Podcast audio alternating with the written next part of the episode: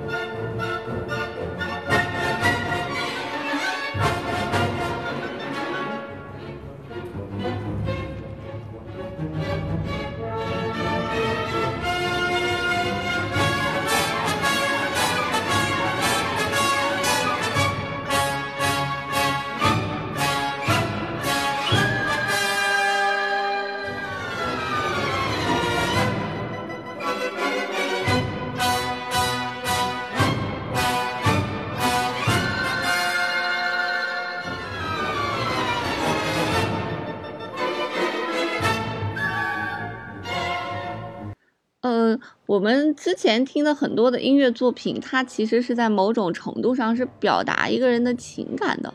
不会说让我们听起来这好像是风，这好像是雨啊。但是后期的一些作品呢，嗯，就会让你感觉它在某种程度上在描写一个画面一样，就像我们今天听到的这首作品，它好像就是在某种程度上面去描写这个女巫飞来飞去的一个画面。那这首作品的名字呢，就叫做《女巫》或者叫做《巫婆》，啊，是一位俄罗斯的作曲家，叫做利亚多夫创作的一首作品，算是利亚多夫的小品吧。因为整首作品大概就不到四分钟左右的时间哈。那这首呃《女巫》呢，也是利亚多夫的一个代表之作。他的这些代表作呢，都是一些小品，然后听起来名字也。非常的魔幻，比如什么模糊啊啊，基基莫拉呀，然后就是这首《女巫》这首作品。其实《女巫》这首作品还有另外一个名字，叫做《巴巴亚加》或者《巴巴亚嘎》，就是这两个翻译都可以哈。那这个巴巴亚嘎是俄罗斯非常家喻户晓的一个巫婆，这个巫婆呢也拿着一个扫把，不过她这个扫把不是我们普通。巫婆拿着那个飞行用来飞行当飞行器的那个扫把哈，那这个巴巴雅嘎它它的这个嘴巴就是非常非常长，像鸟嘴巴一样，那手指呢也像鸟爪一样，就是长着长长的嘴巴和长长的指甲，然后它主要主管的就是家务活，所以它要拿一个扫把，就是凡是它走过的地方呢，都会有一串湿湿的脚印。啊，那他经常待在那个石臼里面，所以石臼呢也是他的这个飞行器，呃，所以我们的整个这首作品呢，就是勾勒出来了这个巫婆巴巴亚嘎的一种形象，一既可怕又可爱的一个形象。那在开始呢有尖锐的口哨之后呢，巫婆就从天而降，我们的大管呢就奏出了巫婆的主题。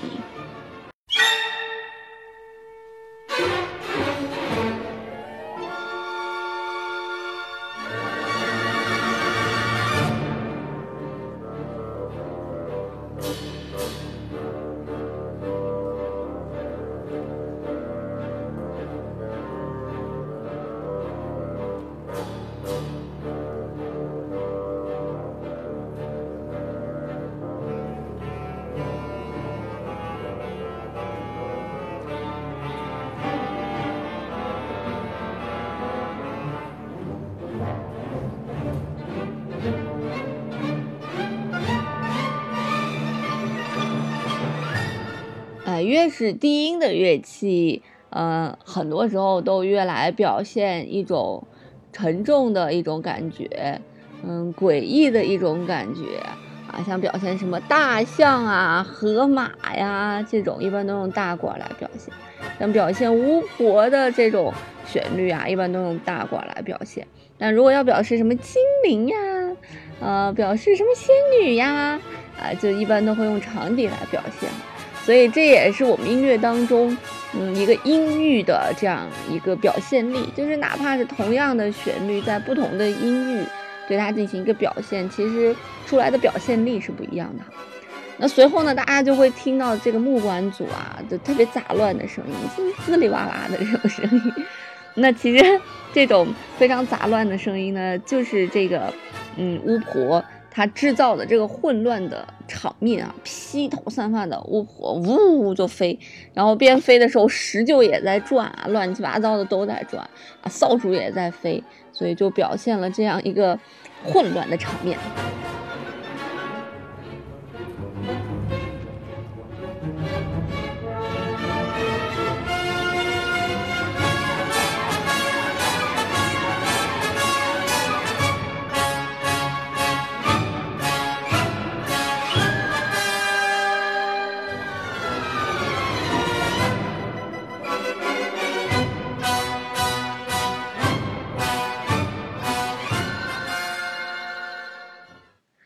巴巴亚嘎在俄罗斯是一个非常有名的一个形象，就是一个丑恶的老妇，就是普普星上的那个形象。我搜了很多图片，跟普普星上那个形象一模一样。然后他就坐在，他就会乘坐这个石臼，在森林移动或者在天空飞行。然后他的这个扫把就是改变，呃，这个石臼的速度和方向的。然后这个巴巴亚嘎呢？长着，我们刚才不说了嘛，嘴也很长，长着像鸡一样的那种长长尖尖的角，然后住在森林的小屋子里面啊。然后他一旦知道有小孩迷路呢，就会让房子旋转，打开窗户，然后就因为他是一个负面的形象啊，所以他就是专门吃在森林里面迷路的小孩的。